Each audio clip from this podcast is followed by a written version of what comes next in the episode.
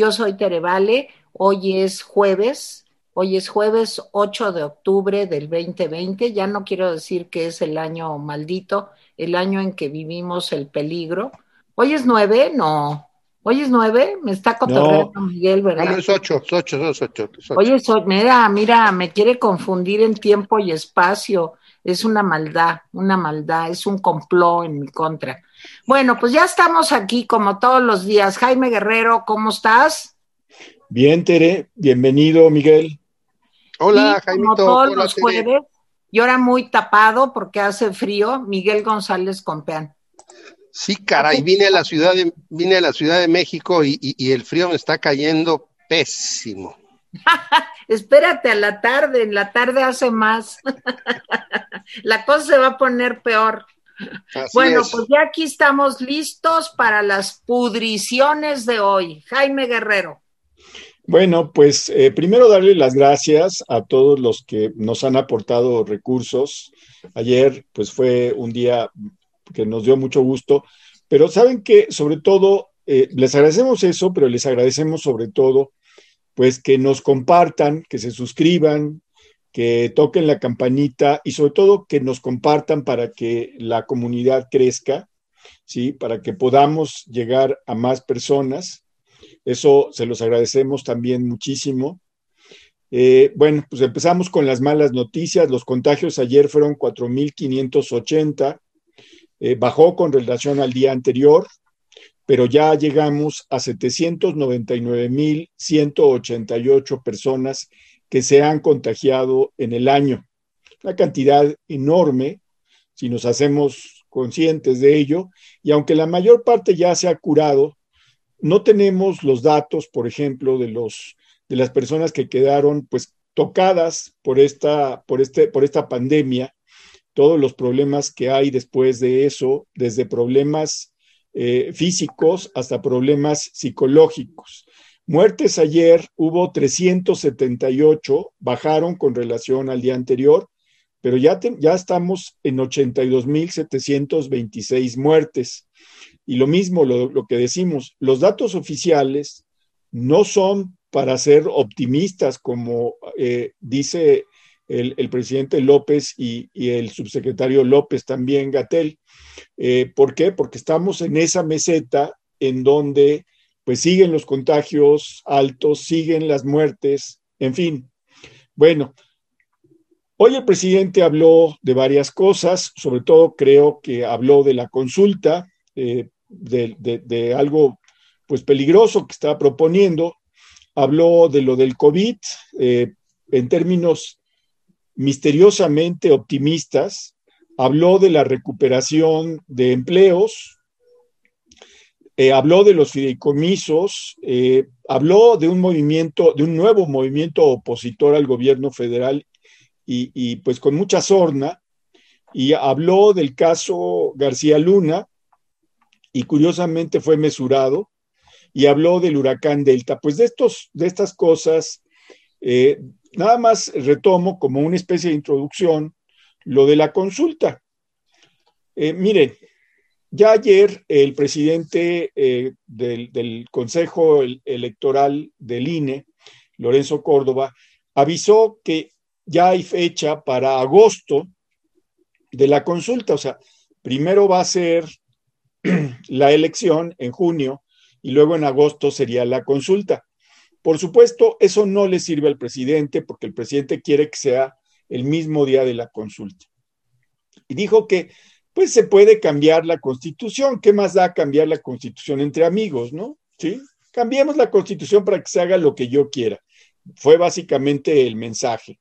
Y sobre el costo, pues ya saben que el presidente es marro, es un, es un tipo marro. Entonces, eh, aunque ya aclaró Lorenzo Córdoba que no va a costar 8 mil millones de pesos la consulta, pues va a tener un costo. Pero el presidente dice, pues que se llame a voluntarios y que los voluntarios colaboren, que el pueblo colabore. Y entonces yo me pregunto, ¿dónde ha metido la cabeza en los últimos 30 años el presidente? Porque hay que recordar que todas las elecciones las hace el pueblo. Es decir, en las casillas no están funcionarios del INE nada más, hay un funcionario o dos del INE. Quienes están son gente que es insaculada, que va a cursos, que se entera de las cosas. O sea, la gente califica las elecciones, ¿sí? Entonces, y son voluntarios porque muchas veces pues, no les dan nada, o sea, no les dan un sueldo ese día. En fin, eh, pues yo quisiera empezar con ese tema, no sé si les parezca. Miguel. Jaime, la verdad es que eh, déjame decirte una cosa que me da mucha tristeza, pero que, que veo que está ahí. Creo que la gente ya introyectó la idea de que nos vamos a morir varios miles de mexicanos pero pues que la vida tiene que seguir y entonces pues sencillamente eso ya no tiene, desde mi perspectiva no veo en la opinión pública ni en la, ni en la, digamos, ni en, el ánimo social, un, reclamo a cómo se está manejando la pandemia. Eh, sencillamente ya se asumió que pues, pues ahí nos vamos a morir unos cuantos miles.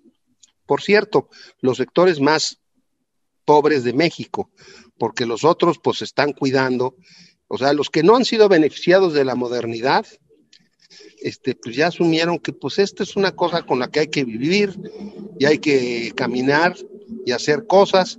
Ya vamos casi en 80 mil muertos.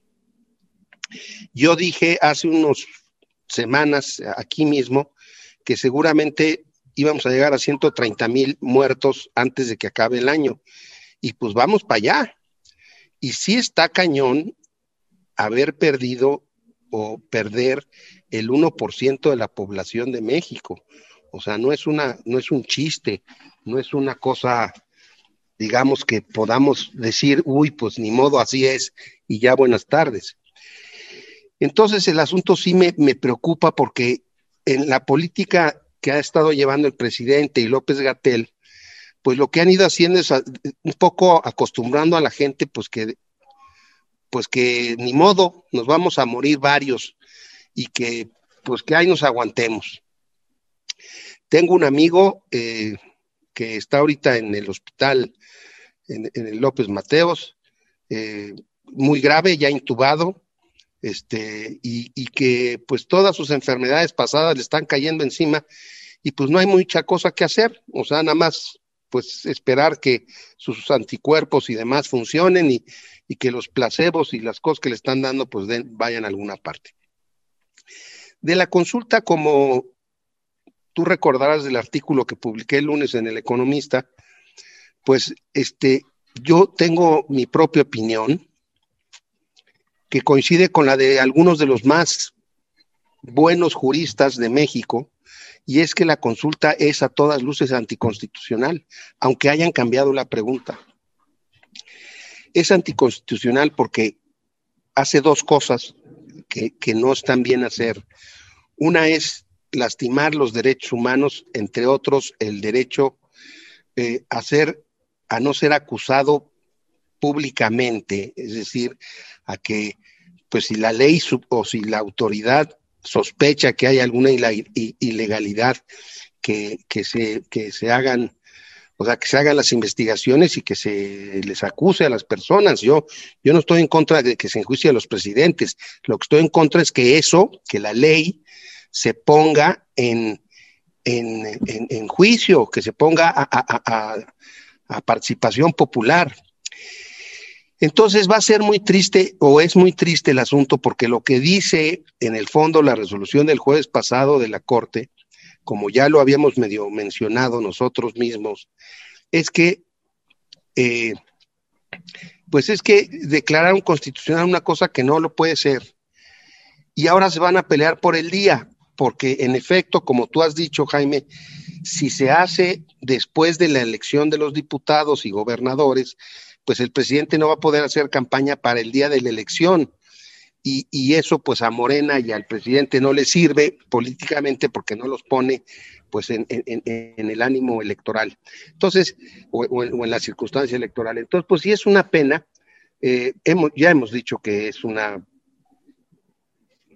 una pena es una manera muy elegante de decirlo, pero que es una verdadera catástrofe, porque además da la impresión de que la Corte quiso complacer al presidente y, y lo complació muy mal, muy mal, porque cambiando la pregunta le dieron visos de constitucionalidad, pero en realidad este, la pregunta es tan compleja, tan aburrida, tan difusa, que además involucra al propio presidente. O sea, si la pregunta, como dice, es para juzgar a los políticos en genérico de, de ese momento para atrás, pues también incluye al presidente López Obrador.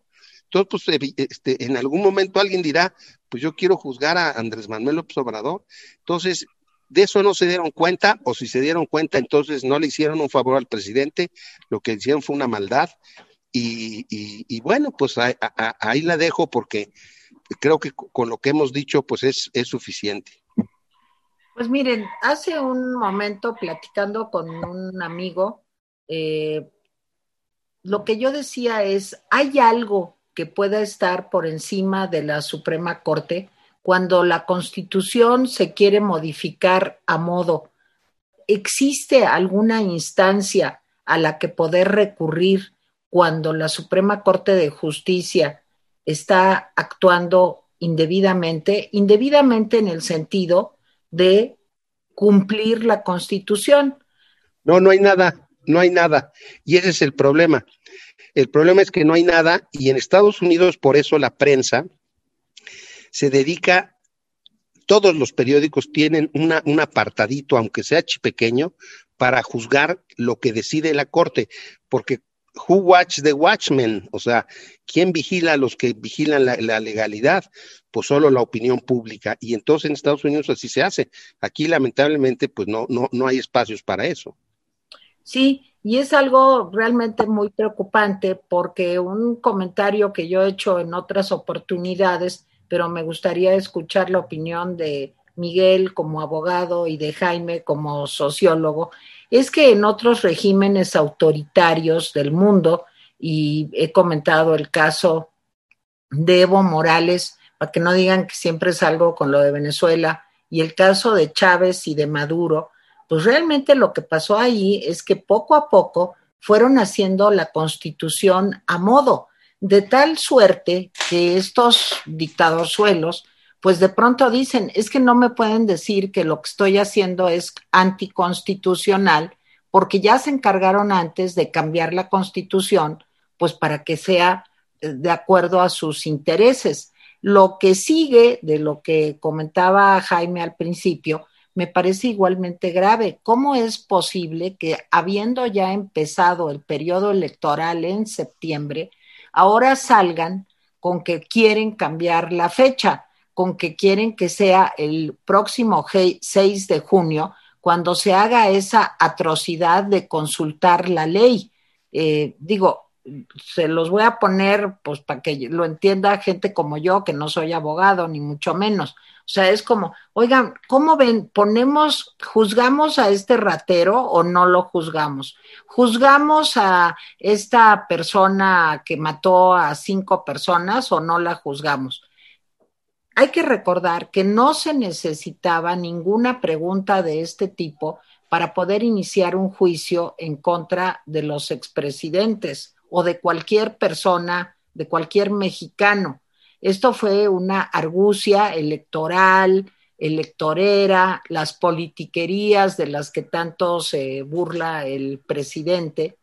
Y tan es un, un, asunto populista, en el peor sentido de la palabra, que ahora quieren que la consulta sea el mismo día de la elección, porque lo que busca el señor López Obrador es estar presente en la boleta, pues para seguir controlando lo más que pueda. Bueno, este es, esto es algo muy preocupante y lo que dice Miguel peor, no hay nada por encima de la Suprema Corte. Entonces estamos totalmente indefensos y pues en una situación eh, pues de vulnerabilidad ante los caprichos de una supuesta administración. En el caso del COVID, pues sí les quiero decir que la situación es muy preocupante. Subimos aquí a YouTube un especial que hicimos con dos doctoras muy, muy preparadas, la doctora Paola Carballo y la doctora Debbie Varela, en donde nos decían que el asunto de las vacunas, lo pueden ver aquí mismo, que el asunto de las vacunas pues va a ser lento porque todavía no se ha terminado bien a bien la tercera ni la cuarta fase de las vacunas. Que ahí viene la influenza, ahí viene, ya llegó eh, las bajadas de temperatura y que esto podría complicarse mucho, podríamos tener un invierno muy complicado. Y dejo esto aquí y aquí termino. La señora Sheinbaum acaba de decir que es altamente probable que la semana entrante, que mañana lo dirá, estemos en semáforo amarillo. Yo creía que iba a decir en rojo, como está pasando en siete países de la Unión Europea. No, dice que es probable que en lugar de estar en naranja, estemos ya en amarillo. Eso quiere decir que se van a abrir más lugares, que va a haber más gente en la calle. Y con el asunto de que no nos ponemos el cubrebocas tanto como debiéramos, ni nos lavamos las manos, pues prepárense, abróchense los cinturones, porque influenza, COVID, frío y semáforo amarillo, pues quiere decir que la cosa se va a poner muy mal. Ojalá recapacite la señora Sheinbaum, que hasta ahora ha sido, pues digamos, un poco más sensata que, que el señor Gatel. Jaime. Sí, es, un absurdo. Regreso a, la cuestión de la consulta. Es un absurdo eh, aprobar que la Suprema Corte apruebe una consulta que no es vinculante. Porque entonces, ¿qué hace la Suprema Corte en ese tema? O sea, no, hace nada. aparte de lo absurdo de la pregunta, eh, me parece que la Suprema Corte se ha metido pues en temas que no son, que no le competen. Pero dice hoy el presidente cosas muy graves en la mañana. Dice el presidente que si la gente dice sí, es decir, que sí se juzgue a los expresidentes o a los funcionarios de antiguos regímenes, de antiguos gobiernos, entonces se va a proceder con las acusaciones que ya hay. Para empezar, es una sorpresa porque el presidente dijo hace cuatro semanas que no había ninguna investigación ni contra Peña, ni contra Calderón, ni contra ninguno. Y ahora resulta que sí hay. Pero lo más sorprendente es que si la gente dice que sí, aunque no es vinculante, pues van a proceder las, las, acusaciones, que ya dijo Santiago Nieto que serán penales. Ojo con eso, ojo con eso. Pero, y aquí está una cosa mucho más grave, si la gente dice que quiere olvidar el pasado y que no, pues entonces no se va a proceder porque el pueblo ya no quiere que se les acuse. Eso, en términos de un castellano claro, significa que el gobierno ha abdicado Oigan lo que estoy diciendo, el gobierno ha abdicado de una de sus funciones esenciales y tal vez de su función esencial, que es cumplir la ley. O sea, si la consulta dice que no quiere que se juzgue, van a tirar a la basura las acusaciones y el gobierno va a decir, ya, se hizo justicia. Pues no, no, ni se hizo justicia ni se cumplió la ley. Y el cambio constitucional me parece a todas luces ilegal e, y inconstitucional. ¿Cómo cambiar la constitución cuando ya empezó el proceso electoral hace un mes? Me parece que eso sería un abuso de poder. Y tiene razón Miguel, no hay nada por encima de la Suprema Corte, pero si hay algo que puede afectar. Se te fue el audio, se te fue el audio. Ah, ¿ya, me oyen? Ahorita sí. Nos quedamos en que no hay nada por encima de la Suprema Corte. Dice bien, Miguel, que no hay nada por encima de la Suprema Corte, pero lo que sí está es una cosa importante, la lectura que hagan los inversionistas, los gobiernos de otros países y los medios de comunicación nacionales e internacionales. Y de eso no se va a salvar el presidente. Así que se, puede aproximar a otra de sus victorias pírricas. ¿sí? En fin, y, eh, simplemente yo digo que si se juzga a los, a los, a los funcionarios, pues empecemos con este, ¿no? Yo, yo también, muchos nos han escrito aquí que dicen que pues ya hay que empezar a juzgar a López. Yo estoy totalmente de acuerdo. Nada más hago una aclaración. Si llegamos a los 130 mil personas fallecidas, que va a ser una, sería una desgracia, como ya lo es, como dice Miguel, no es afortunadamente el 1%, 1% sería 1.300.000, sino sería el 0.1. Y comento rápidamente lo que dice el Fondo Monetario Internacional, ese oscuro, esa oscura organización neoliberal que mandaba en México, según López Obrador.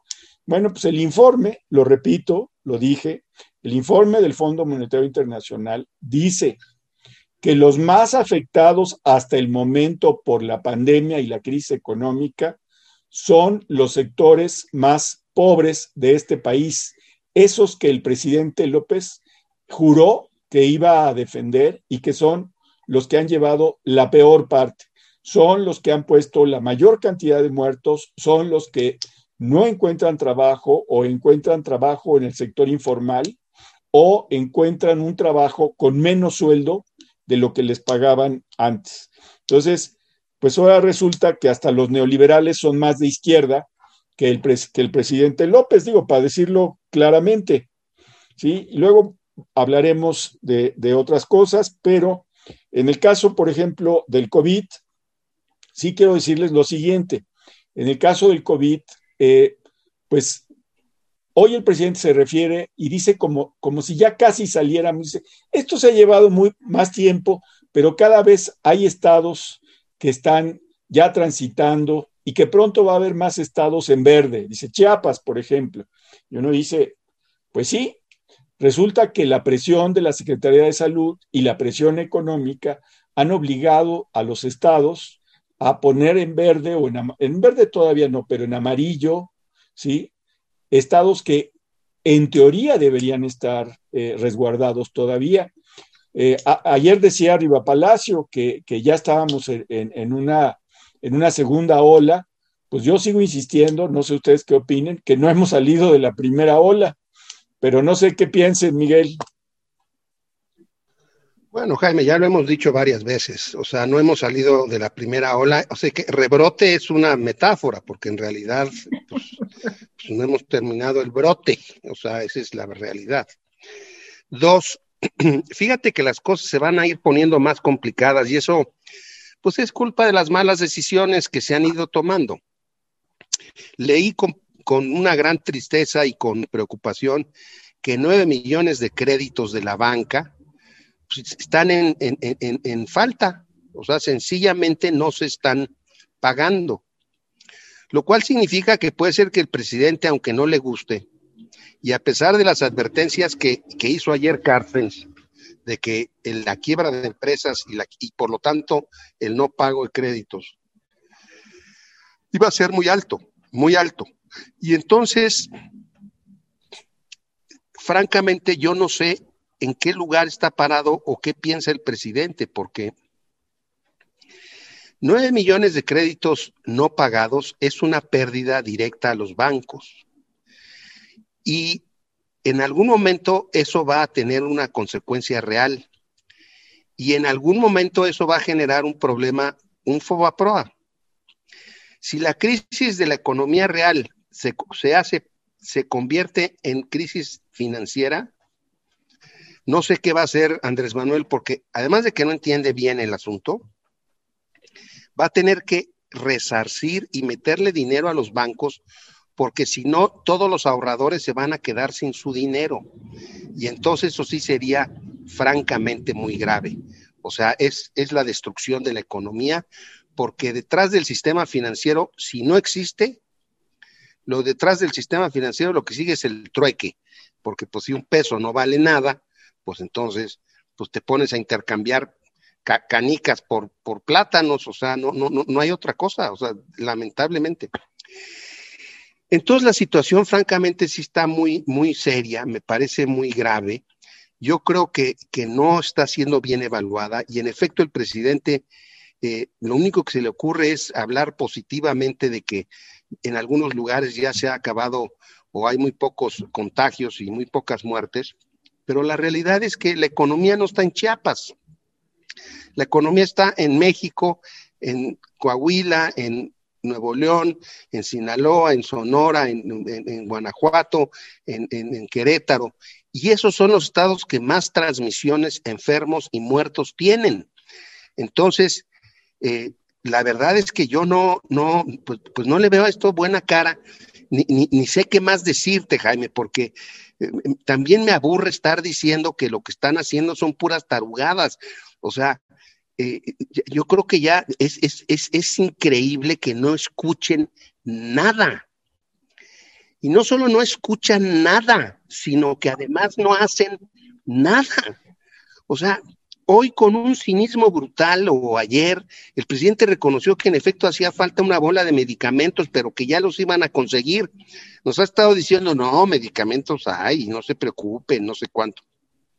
Leí hoy también una nota que me pareció increíble de cuántos son los atendidos y las pruebas que se practican a los que llegan con síntomas, eh, eh, eh, síntomas de, de, COVID a los hospitales. Es uno de cada diez. O sea, literalmente estamos en el Sistema Nacional de Salud dejando morirse a la gente. Y qué aburrido es repetir esto todas las semanas y que nadie escuche, que lo consideren que no es cierto. O sea, que digan, que diga el presidente, no, no es cierto. Aquí no, yo tengo otros números. No, pues no tiene otros números, es de un cinismo. El, el hombre es un homicida, un homicida involuntario, pero es un homicida por sus, por, por, por no dedicarse a las cosas que debe dedicarse. Entonces, perdóname, yo, yo, ya, yo, ya estoy molesto. O sea, me gustaría ser muy racional, me gustaría ser, eh, tener una plática así muy sana, pero francamente yo ya estoy molesto porque, porque se están muriendo personas, personas de carne y hueso ante la irresponsabilidad del gobierno. Y eso, pues no sé quién lo quiere escuchar y quién quiere hacer algo al respecto. Me parece lamentabilísimo. Pues miren, yo nomás les quiero decir que en Twitter no, no tengo millones de seguidores como muchos otros periodistas, pero modestamente tengo una cantidad que me permite recibir muchos mensajes y no hay un día, es así de grave lo que y de triste lo que les voy a decir, no hay un día que no reciba yo un tweet diciéndome, mi angelito ya se fue, está en el cielo, no se consiguieron los medicamentos y me ponen la foto de los niños. Es algo que de veras arranca las lágrimas, aunque no sea uno, eh, digamos, proclive a llorar, de veras es durísimo lo que está pasando. Y yo les he dicho muchas veces que nos unamos, que veamos qué podemos hacer con los medicamentos, porque es algo muy grave, porque como dice Miguel, son seres humanos que están muriendo.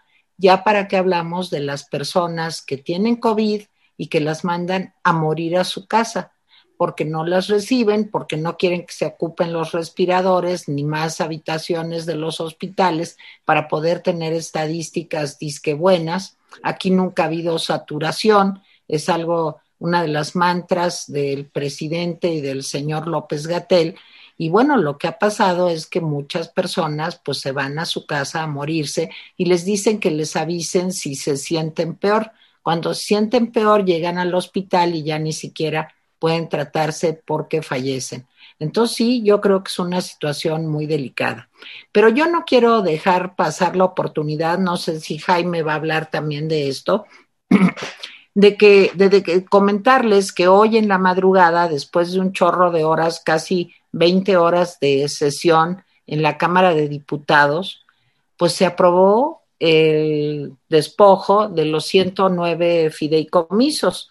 O sea, eh, se extinguen estos fideicomisos, como ayer ya lo veníamos diciendo. Esto significa, aquí tengo el dato duro, 68.400 millones de pesos, a pesar de que había 350 reservas de la oposición o sea, las reservas son, haz de cuenta que lo que propone la iniciativa, ustedes dicen, ustedes han sido diputados, tanto Jaime como Miguel, lo explicarán mucho mejor que yo. Entonces lo que dicen es, oye, este punto no estoy de acuerdo, vamos a ver cómo lo cambiamos o qué hacemos. De las 350 reservas, no se aprobó ni una y salieron los 109 fideicomisos a extinguirse. Repito, está en juego la ciencia, está en ayer que murió Mario Molina Pasquel, que de veras a mí sí me, me dolió, porque yo tuve la oportunidad de entrevistarlo para un libro que escribí, que hoy se va a publicar parte de esa entrevista en El Economista, me dio mucha tristeza porque a mí el doctor Mario Molina me contó con qué esfuerzo pudo abrirse un espacio pues para estudiar una carrera que en México era en aquellos años no muy popular, que era ingeniería química, cómo después consiguió una beca para irse a Berkeley, si no recuerdo más, luego se fue a hacer un postdoctorado eh, y, y bueno, finalmente después de tanta lucha y de los apoyos, aunque fueran modestos, que se fueron dando a través de instituciones como el CONACYT, pues tuvimos un premio Nobel de química, que nunca habíamos tenido un premio Nobel en ciencia. ¿Ustedes creen que el desmantelamiento de la ciencia en México, vamos a poder ver eso eh, en algún momento? Yo le pregunté también al doctor Mario Molina, oiga, ¿es importante que la ciencia sea aplicada? o la ciencia puede ser simplemente ciencia pura. Y lo que me decía es, uno no sabe qué se puede desprender de un descubrimiento. Hay que poco a poco trabajar para ver si tiene una aplicación. Pero el, objetivo final de la ciencia es entender. Y cuando entendemos algo, entonces es capaz que haya, puede suceder que haya derivaciones a cosas aplicadas. Aquí, eh, ahora sí que está la carreta adelante de los bueyes, porque aquí lo que quieren es ser investigación también a modo, como la constitución, pues eso ya se extinguió, como 109 fideicomisos más. Y dice el presidente que va a presentar en 10 días, esto lo dijo hoy en la mañanera, un informe para ver cuánto habían robado y quiénes habían robado. Perdónenme, pero yo dudo mucho que eso lo vayan a presentar en 10 días. Y segundo, porque hay rateros en algún lugar, se extingue el fideicomiso o los fideicomisos, ¿por qué no denuncian, eh, investigan, meten a la cárcel, etcétera, a los rateros? Pero ¿por qué todas las comunidades afectadas, el CIDE, el CINVESTAB, este, los EFICINES, el FONCA, etcétera, etcétera. Digo, son 109, ¿por qué todos van a ser afectados en el supuesto caso de que haya raterías ahí? Me parece algo muy grave hoy también para México, esta, eh, pues ya consolidación de la extinción de los fideicomisos para que la bolsa a manejarse discrecionalmente del presidente, eh, pues sea mayor. Ya se han acabado todo. Adelante, Jaime. Sí, voy a seguir con el tema de los fideicomisos. Mira, tal vez la cosa eh, más trágica es que cuando finalmente la mayoría eh, se, pues, se supedita a la voluntad del presidente y terminan con la extinción de los fideicomisos, aplaude la mayoría de Morena, como si fuera un gran triunfo. Me pareció, miren, a mí no me parece obsceno eh, muchas cosas que a la gente le parece obsceno, pero que una mayoría eh, supeditada a la voluntad de un solo hombre que es autoritario, celebre una orden absurda, me parece profundamente obsceno, obsceno, es un acto obsceno. O sea, aplaudir la subordinación me parece un acto de veras impúdico, ¿sí? indecente, en fin.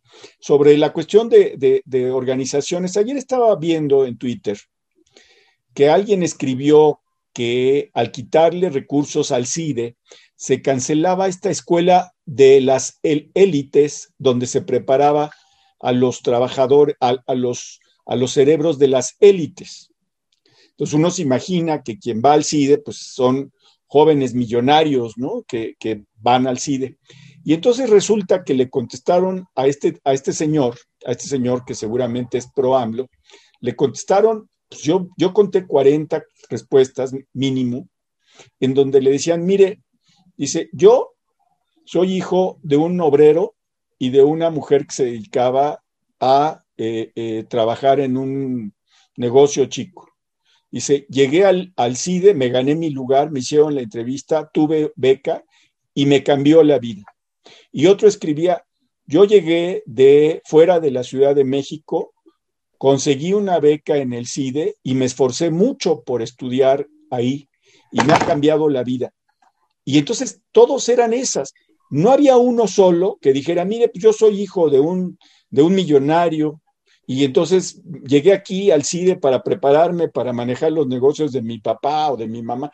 No, todos eran historias de gente que con esfuerzo se había abierto. Ese es el CIDE, ese es el CIDE. Entonces, decir que ahí se preparaban las élites, pues es absurdo.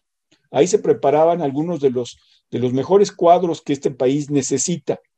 Condenar al CIDE o al Colegio de México o a los centros del CONACID en los estados o a los novelistas críticos de que son parte de una élite putrefacta, no es más que un discurso que los acerca mucho, por cierto, eh, eh, pues a, esta visión eh, cerrada, estalinista, que se tenía sobre lo que es la cultura. Entonces, eso me pareció terrible. Ahora, sí, hay una investigación de Fundar. Fundar es una, pueden poner en, en Google Fundar. Fundar hizo una investigación sobre los fideicomisos. Y sí, pues descubrió que en algunos fideicomisos este, hay actos de corrupción, o sea, hay cosas raras, digamos. Pero la conclusión no es que se mate al niño, porque como el niño se, se puede caer en el pozo, pues mejor matamos al niño para que no se vaya a caer al pozo y así arreglamos el asunto. No, la conclusión es que si se puede identificar la corrupción en esos fideicomisos, pues que se limpien esos fideicomisos, pero no que se mate a los fideicomisos. Y sobre todo, no se les mató por corrupción, insisto en esa idea, se les mató porque quiere utilizar el dinero para sus clientelas políticas. A ver, nada más digo que el presidente hoy informó que ya llevamos recuperados 250 mil empleos. Entiendo que son empleos de, de, registrados en el Seguro Social, bueno, y sí, dice el INEGI que ya llevamos recuperados como 7 millones de empleos, como 8, cerca de 8, y que nos faltan 5. Pero hay dos datos ahí que vale la pena señalar. La recuperación de México, esa cosa que dice el presidente López que pasa, se está alentando, como dicen los economistas, ralentizando. Es decir, se está volviendo más lenta conforme pasan los meses. Es lógico, es lógico que si tienes la economía cerrada, el primer mes que abres, pues crece, dices, ay, mira cuánto está creciendo. Sí, pero ese crecimiento y esa recuperación de empleos no alcanza de ninguna manera los niveles que se tenían, ¿sí? En 2018 o 2019. Conste que 2019 fue un mal año, ¿sí? Fue un mal año porque los errores del presidente llevaron a esto. Entonces, pues qué bueno que no pasó. Ayer Agustín Carsten lo, señalaba Miguel, dijo pues que había economías que no, que no habían, que no estaban dando visos de que se iban a recuperar, ¿eh? O sea, dijo, no, pues aquí hay economías que se ven bastante fea la cosa. Digo, en lenguaje, en lenguaje, digamos, simple. ¿Sí? Y el presidente dijo, no, pero no se refería a nosotros. Ah, bueno. Sí, yo creo que, yo creo que Carsten efectivamente se refería a nosotros. Y nada más comento por último que hoy el presidente anunció que hay un nuevo movimiento opositor conformado por, le llamó el Frena 2, eh, conformado por Claudio X González, ¿sí? por Gustavo de Hoyos, por, eh, eh, en fin, por una serie de organizaciones que se llama por el sí o sí México, dice, algo así, dice, estaba burlando.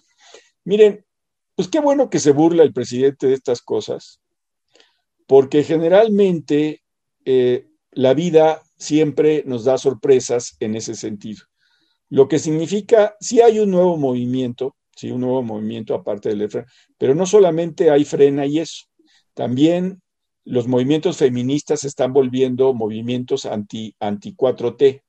También en muchos estados hay, no, necesitas estar en frena o estar en sí México o, estar, está creciendo la oposición a este gobierno. Lo que yo digo es, hay que respetar a todas las oposiciones, ¿sí? Pero yo creo que en este momento oponerse a una serie de cosas, como por ejemplo al cambio de la constitución para que se haga la consulta cuando quiere, ¿sí? Me parece que es pues, un deber, ¿sí? si uno no está de acuerdo con la 4T. Y aquí termino con mis comentarios. Miguel. Pues Jaime, hay varias cosas que decir. Eh,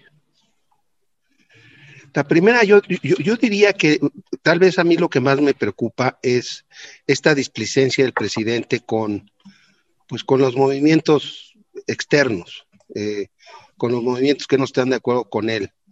Los trata como si fueran pues, unos niños chiquitos que están siendo acarreados y manipulados por, por las fuerzas obscuras del capitalismo nacional.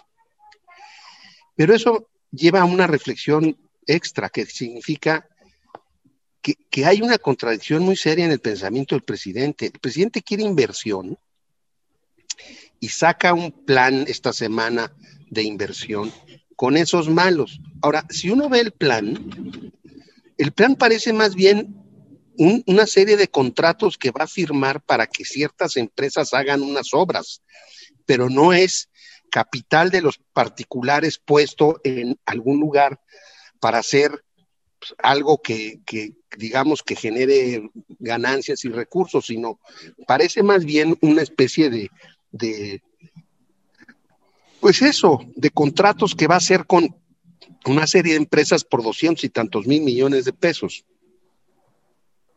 Eh, 246 mil creo que son, 240 y tantos mil millones de pesos.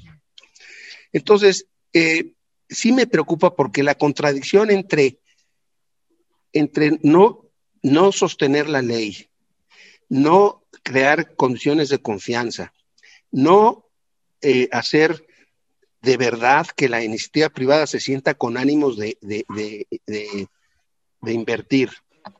Y por el otro lado, estarse quejando de que los fideicomisos están mal, de que el Fondem era un acto de corrupción, que todo eso de veras es, un discurso muy contradictorio y muy difícil de entender si uno es eh, eh, eh, inversionista en México.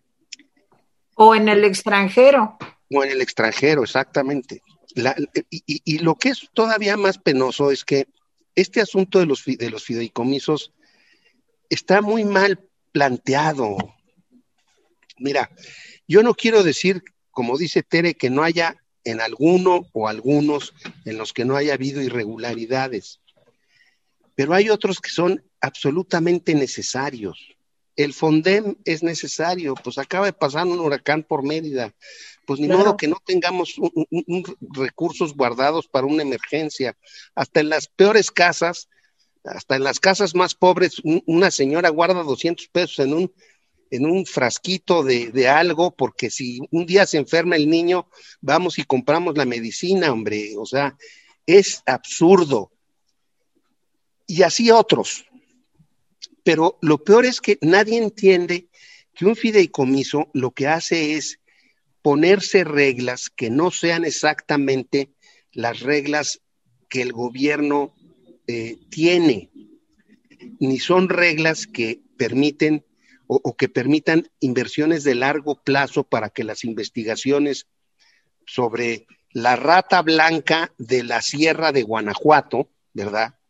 Pues se puede estudiar durante dos, tres años y no a fuerza de negociaciones en el Congreso sobre si esa investigación vale la pena o no. Pero olvídate de todo eso.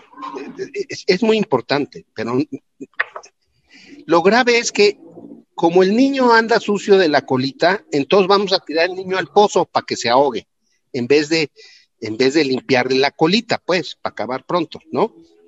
Y lo segundo grave es que ahora la investigación científica, las películas, bueno, por cierto, de las películas ya Damián Alcázar nos dio un ejemplo la semana pasada, porque va a ir a pedirle dinero al presidente, como ya no va a haber Fidecine, deberá pedir dinero al presidente para hacer su película, que por cierto es sobre las buenas cosas que hace la 4T. sí, claro. Para eso sí va a haber dinero. Sí, claro. Entonces, lo que es más grave es que ahora el presidente va a decidir qué se investiga, a qué gobernador se le da para emergencias, quién hace películas o quién no, quién hace investigación de qué tipo, si sirve esa investigación según la propia visión del, del Ejecutivo. Eso es lo que es verdaderamente una tragedia. Y nadie lo entiende, se lo explicaron los diputados durante 26 horas a los demás. Pero dicho todo esto, y ya nada más para cerrar, ¿sabes cuántas veces tienen que informar los fideicomisos en qué se, la, gastan el dinero ante el Congreso y ante la Secretaría de la Función Pública? Cuatro veces al año, cada tres meses tienen que presentar sus cuentas ante la Función Pública y ante el Congreso. Y luego son sujetos, esos fideicomisos, de ser investigados por la Función Pública y por la Auditoría Superior de la Federación. O sea, con tanto control y con tantas cosas, había que deshacer esos fideicomisos. A mí me parece muy extraño.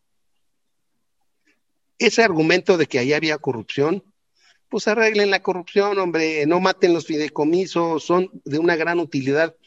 Y además lo peor, Jaime, nos llevó años, muchos años, ir creciendo los fideicomisos, irles poniendo un poquito cada, cada año para que crecieran y para que se hicieran útiles a la sociedad y a, las personas a las que servían o a los fines a los que servían. Y de un plumazo, de un pinche plumazo, el presidente los acaba de suspender. Y además, no solo eso, todos los diputados que estaban empinados viendo y cacos, como decíamos cuando éramos jóvenes, aplaudiendo es una vergüenza. Es una vergüenza por todos los lados. Es una vergüenza, es ignominoso y es verdaderamente una tristeza descomunal la cantidad de cosas que esta persona ha destruido y que, y que francamente ante, ante el pasmo y la complacencia del respetable público. Yo ahí la dejo, Jaime, muchas gracias. Bueno, yo nomás quiero decir que sí hay este un poco de falta de espíritu ciudadano entre todos, pero también que la gente cada vez se está enojando más. Y ahí está lo de frena, coincida yo o no coincida con ellos. Y ahí está esta, este otro movimiento que se está gestando, que por cierto, ya contestó Gustavo de Hoyos, y dijo que él no tiene nada que ver con ese frena 2, como le dijo el presidente, y que la Coparmex es una cúpula empresarial y es apartidista. Ya Gustavo de Hoyos se deslindó, pero ya ven que al presidente le gusta mucho eso. Cuando la BOA, ¿no se acuerdan de que la BOA y se burló también? Porque miren, en la medida que el presidente polariza y se burla de las voces que se levantan, pues él gana, él gana, porque entonces todo el mundo dice, claro, son las famosas focas, perdón que lo diga yo así, a mí todos los días también me llegan tweets diciendo de que, veamos a las focas aplaudir porque no entienden ni por qué están aplaudiendo, pero y, y si tú dices que no estás de acuerdo por ta, ta, ta, ta, ta y das razones, Dicen que a ti lo único que te arde es que no te dan tu chayo.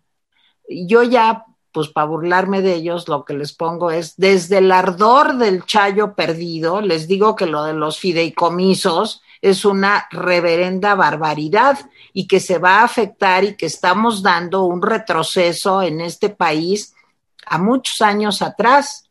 Ahora, también como comentario final, yo nomás quiero decir, miren, yo entiendo que todos estamos angustiados, preocupados, en fin.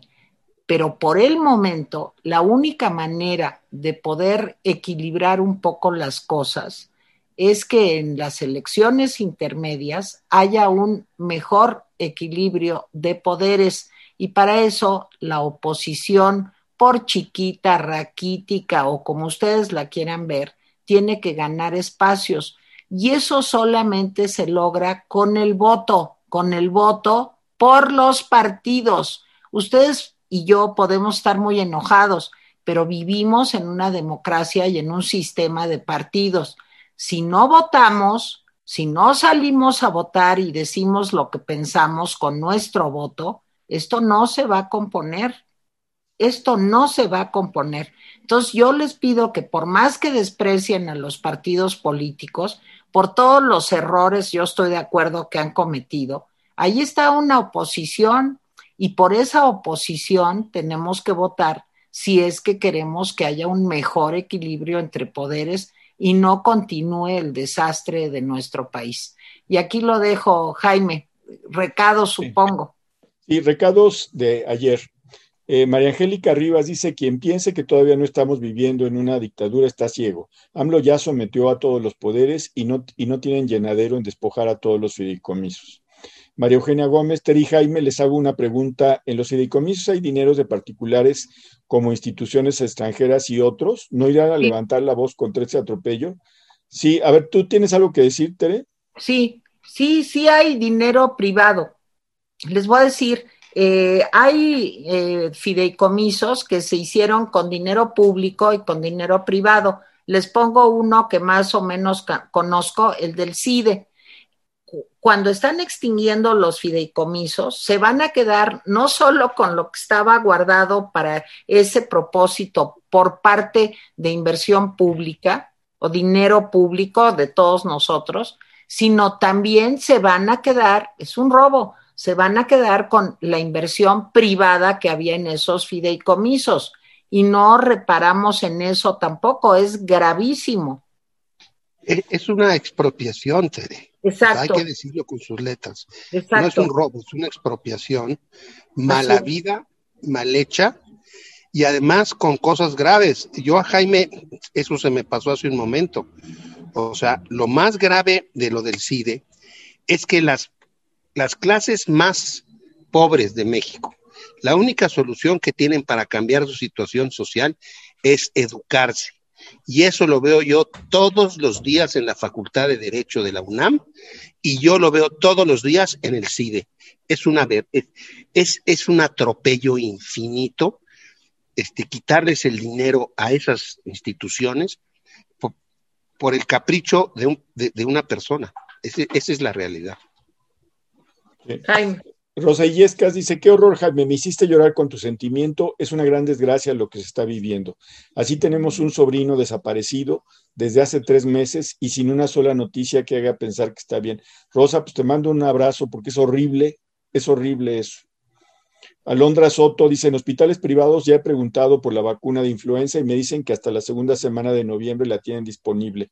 Ayer las doctoras decían que la tetravalente, que es la, vacuna contra cuatro tipos de influenza que se da en los hospitales privados, en efecto iba a llegar hasta, hasta noviembre, ¿sí? Eh, y, pero que ya estaba la trivalente, que es la que se da en, en el sector público.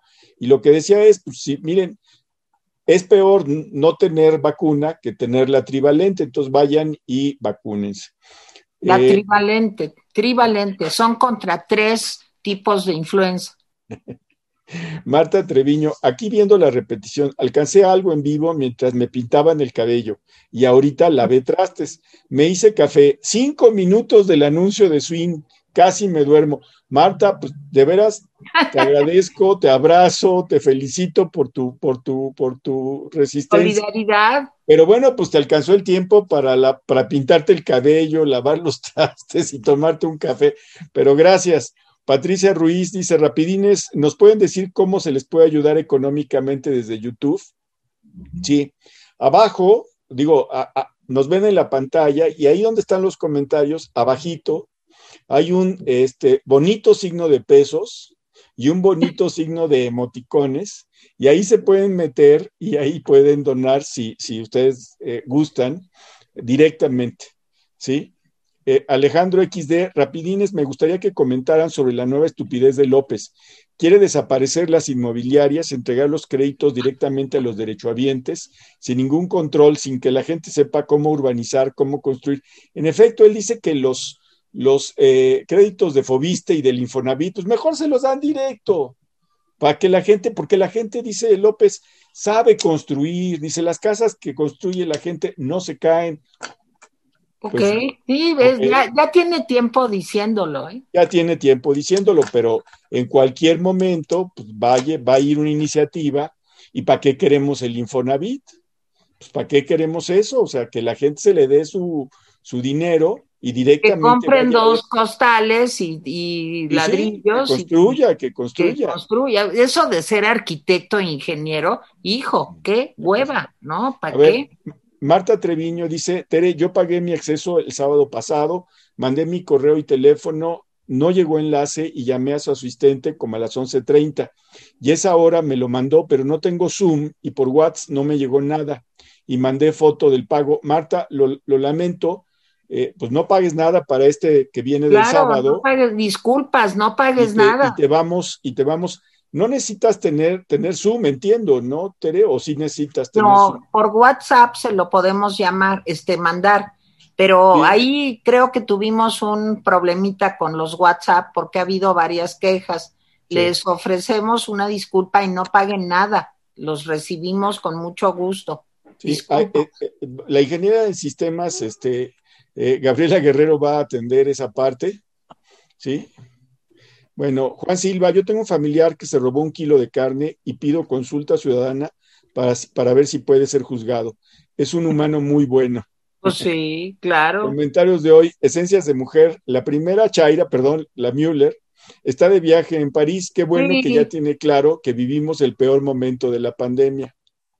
Sí, se fue a París porque iban a inaugurar una exposición y Macron invitó al presidente. Y el presidente, pues no mandó a la secretaria de Cultura ni a un funcionario, sino mandó a la señora, que ahí está retratada, por cierto, bueno, ya no voy a hacer ese comentario, a la señora retratada con la señora Brigitte Macron en el Palacio del Eliseo, en Faubourg Saint-Honoré. Ah, bien, o sea, una cosa bien modesta. Pero qué ridículo más grande. O sea, qué vergüenza. O sea, en representación de mí va mi esposa, no la institución, mi esposa. Qué horror. debería de haber ido, porque era una exposición de Oaxaca, hasta donde leí, la que debería de haber ido era la secretaria de Cultura, yo creo. En fin, una delegación. O el gobernador de Oaxaca, pero la esposa bueno, pues ya saben que los emperadores, pues así manejan su, imperio, ¿no? En fin, Pascual Cedeño, saludos a mi suegra que los escucha a diario, doña Cuquita García Colmenares. Hola, hola, besos. Doña Cuquita, Miguel Padilla, ¿será posible que AMLO desaparezca las plurinominales y reduzca el 50% del Congreso de Unión?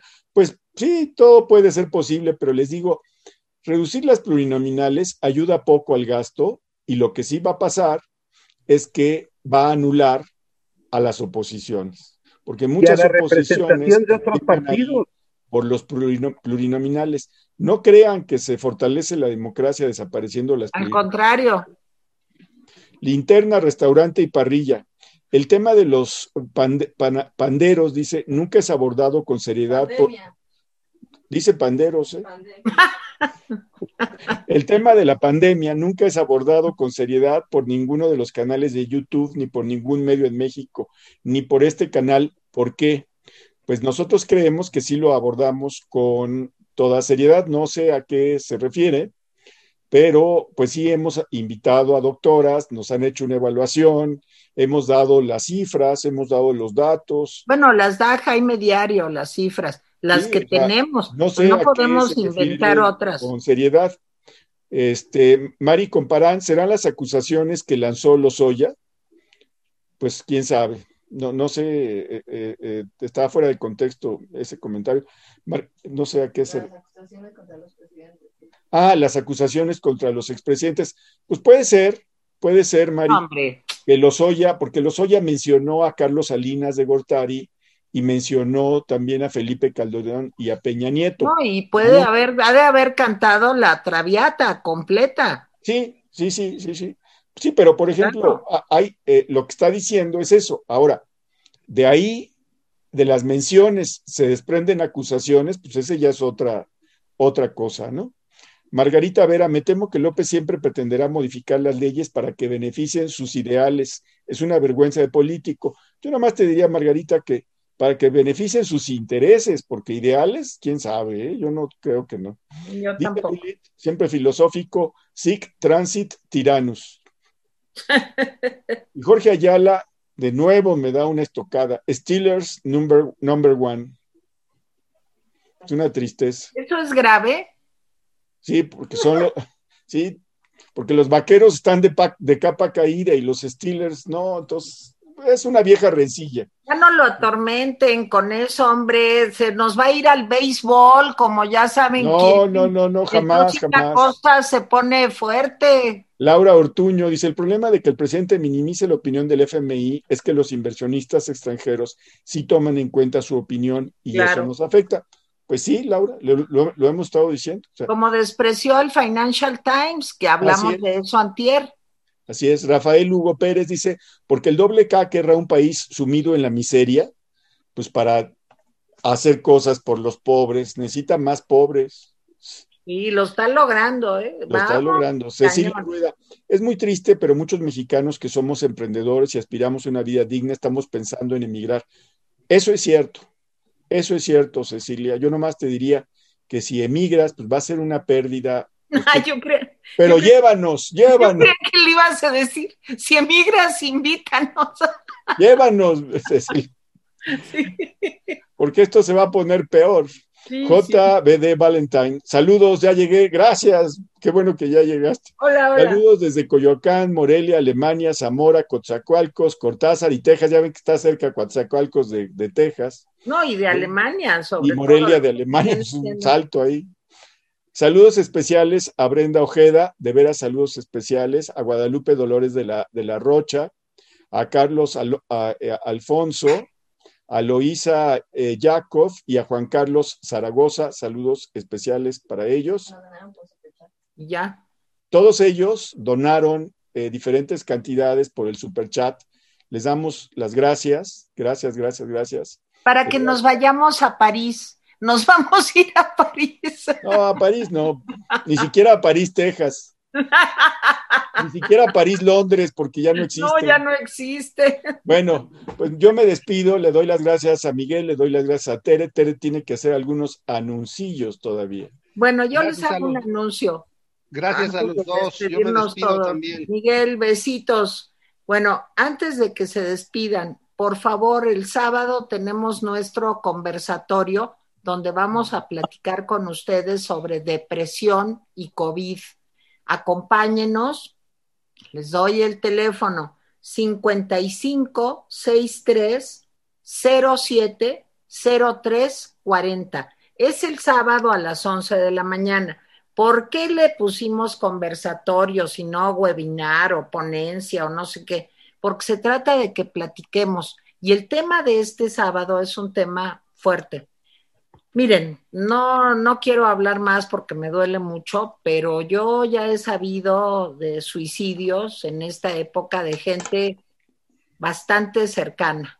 Eh, en fin, que desgraciadamente no han podido con, pues, con la situación económica, con la eh, crisis por el COVID. Entonces, de veras, vengan. 15 posiciones, 15 lugares gratis para los que nos digan que son del Rapidín, 55 63 07 03 40. 55 63 07 03 40.